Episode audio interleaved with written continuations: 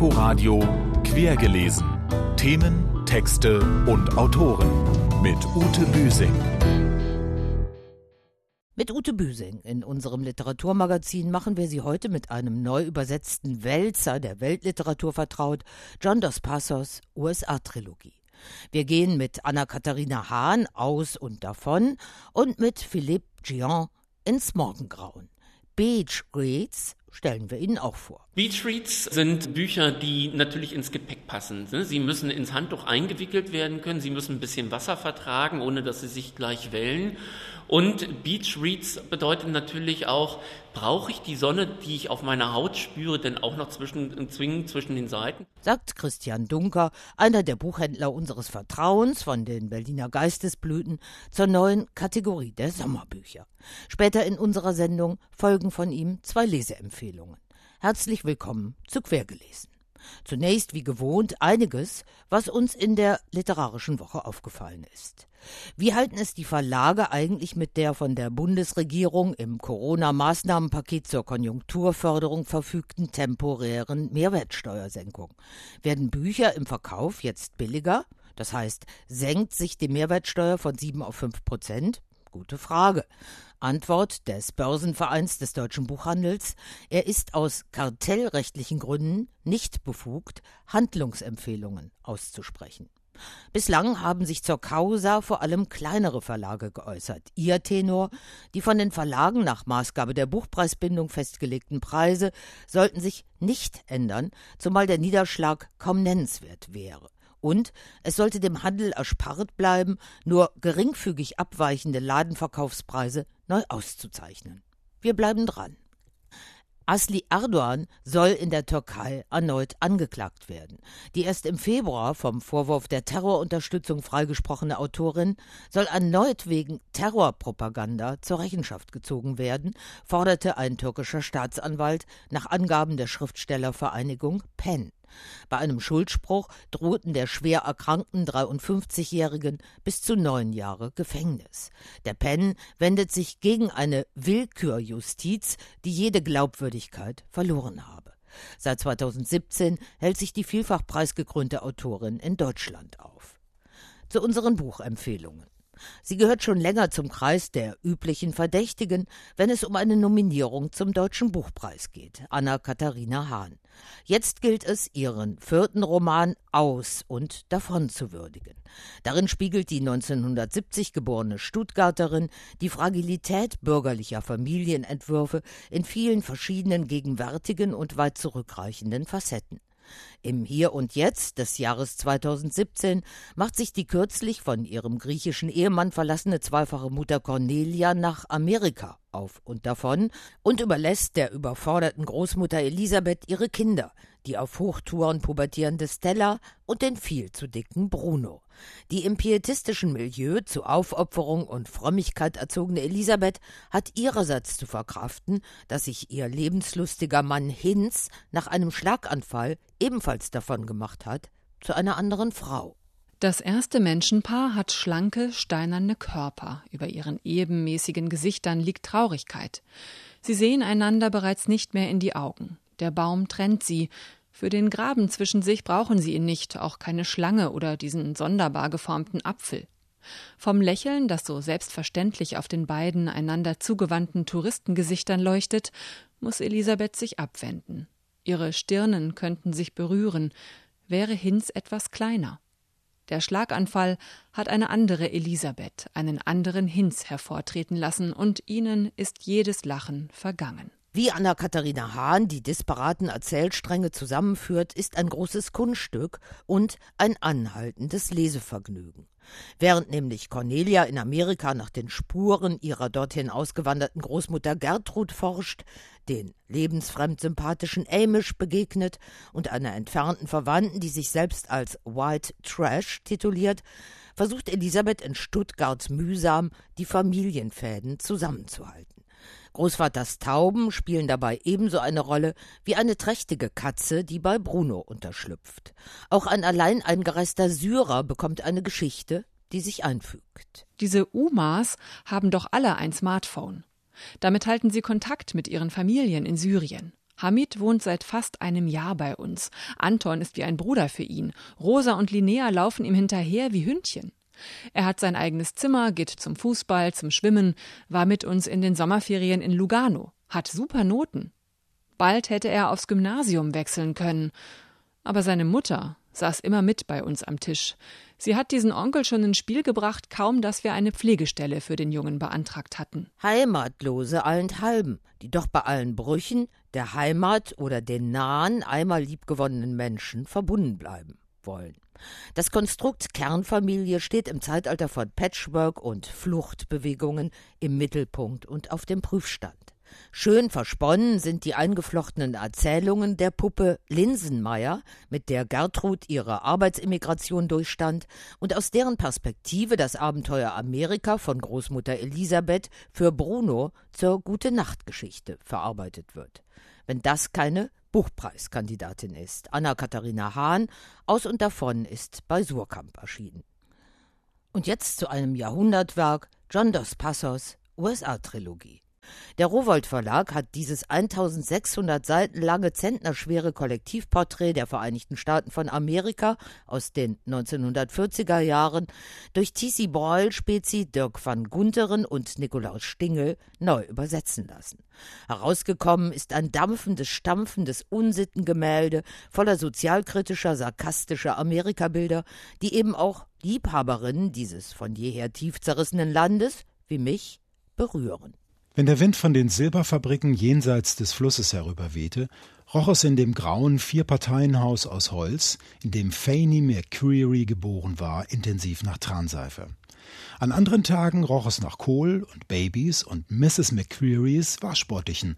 Fanny konnte nie zu Hause spielen, denn Pop, ein lahmer Mann mit eingefallener Brust und dünnem, grau-blondem Schnurrbart, war Nachtwächter bei Chadwick und musste den ganzen Tag schlafen. John Dos Passos bietet in drei miteinander verflochtenen Panoramen ein verdichtetes Stimmengewirr aus allen Schichten der amerikanischen Gesellschaft.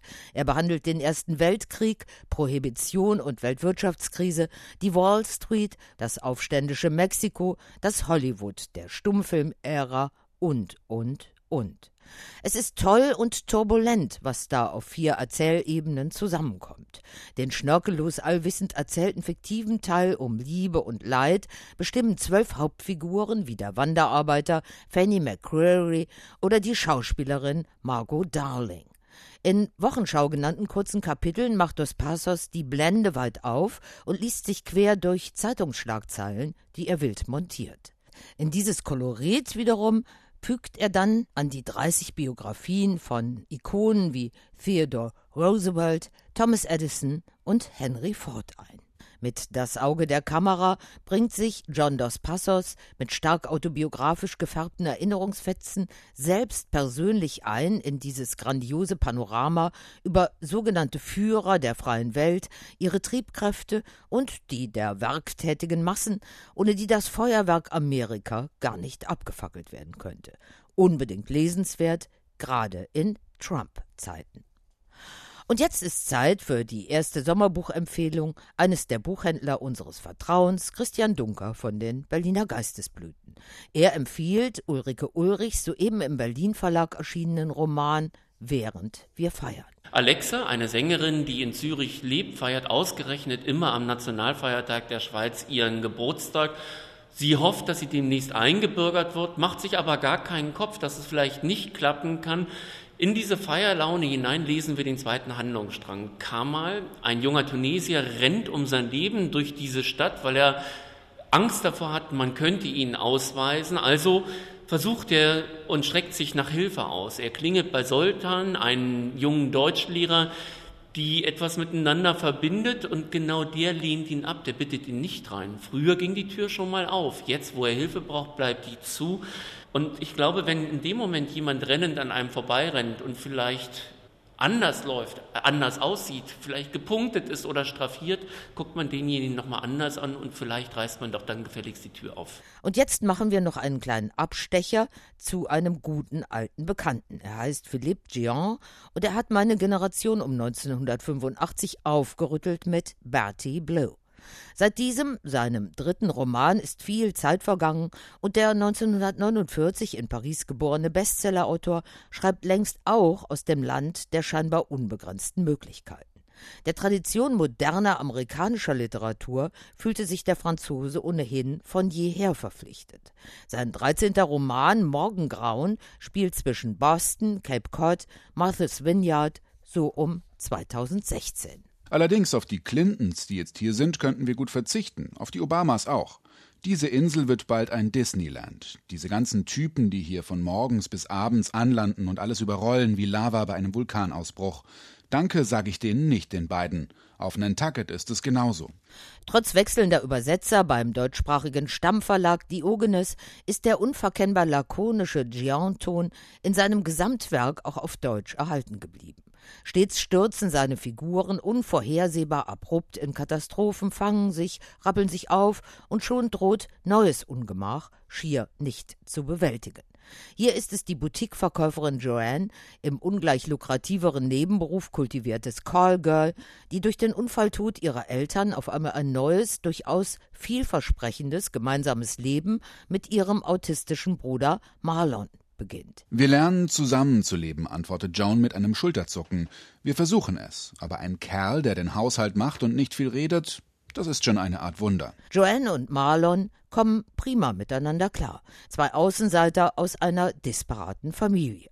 Doch die Eltern, eingeschworene politische Aktivisten gegen Raubbau und Umweltzerstörung, haben auch ein dunkles Erbe hinterlassen. Dabei geht es um viel Geld, dem der zwielichtige Lebemann und zeitweilige Mitaktivist Howard nun nachjagt. Immer brutaler und blutrünstiger werden seine Nachstellungen und Übergriffe, bis sie, Gian typisch, ein ebenso blutiges Ende finden. Das ereilt auch Anne Margaret, die sich als Zugehfrau für Marlon erst sehr nützlich gemacht hat, dann aber durch nicht nur sexuelle Übergriffe aus dem Ruder läuft. Ein korrupter Cop mischt die ganze Zeit mit. Am Ende sieht es auch für Joanne und Marlon schlecht aus. Es gibt keinen Ausweg. Das ist zwar deprimierend, aber wie immer bei Philippe Gian toll zu lesen, voller überraschender Wendungen. Morgengrauen ist in der Übersetzung von Norma Cassau bei Diogenes erschienen. Und damit zu unserer zweiten Sommerbuchempfehlung von Buchhändler Christian Dunker. Er schlägt ebenfalls einen Franzosen vor, Victor Justin, mit seinem bei Kein und Aber erschienenen Debütroman Hitze, eine Coming-of-Age-Geschichte auf einem Campingplatz. Wenn das Buch Hitze heißt, dann muss ich es natürlich auch empfehlen. Außerdem hätte Victor sicher ein guter Freund von Philippe sein können. Victor Justin ist ein junger Franzose, der schon zwei Drehbücher schrieb und in Frankreich viral durch die Decke geht, wie es so schön heißt. Hier in seinem Buch befasst er sich mit einem 17-Jährigen, der sich breitschlagen lässt. Er fährt nochmal in den Urlaub mit den Eltern auf einen Campingplatz. Camping ist nicht sein Ding. Kein Wunder, dass er sich zurückzieht. Er will für sich sein auf einem Spielplatz. Es dämmert und so bekommt Leonard gar nicht mit, wie sich ein Junge seines Alters auf die Schaukel setzt, offensichtlich eingetrunken, sich eindreht, stranguliert und tot von der Schaukel fällt. Er ist fassungslos und muss handeln. Bei ihm glaubt auch keiner, dass sich der Junge selbst stranguliert hat. Also handelt er. Am nächsten Tag gucken ihn alle an, als sei er verrückt. Er kann sich nicht verorten und in dem Moment läuft ihm die schöne Lucie über den Weg fehlt uns noch der erste Satz eines neuen Romans, der hier unser letztes Wort sein soll. Wir entnehmen ihn John Dos Passos neu übersetztem Opus Magnum USA-Trilogie. Es ist ein langer, atemloser Satz. Der junge Mann bewegt sich rasch und allein durch die Menge, die sich in den nächtlichen Straßen verläuft. Die Füße sind müde vom stundenlangen Gehen, die Augen sehnen sich nach warmen Konturen von Gesichtern, der Erwiderung eines Blickes, dem Neigen eines Kopfes, dem Heben einer Schulter, der Art, wie Finger gespreizt und Fäuste geballt werden. Das Blut kribbelt von Wünschen, der Geist ist ein Bienenstock voll summender, stechender Hoffnungen, die Muskeln lechzen nach Arbeit. Sie wollen wie der Straßenbauarbeiter Spitzhacke und Schaufel schwingen, wie der Fischer das schlüpfrige Netz mit dem Haken geschickt über die Reling des schlingernden Kutters ziehen, wie der Brückenbauer den Hammer halten, mit dem der weißglühende Niet eingeschlagen wird, wie der Lokomotivführer langsam und überlegt das Drosselventil öffnen, wie der Ackerbauer die Maultiere zügeln und dem Flug mit ganzem Körpereinsatz aus der Furche wuchten. Und das war quergelesen für heute. Nächste Woche begrüßt Sie hier wieder meine Kollegin Nadine Kreuzhaler. Sie können uns gerne auch auf inforadio.de oder auf den bekannten Podcast-Kanälen nachhören. Tschüss, bis zum nächsten Mal, sagt Ute Büsing. Inforadio quergelesen. Themen, Texte und Autoren mit Ute Büsing.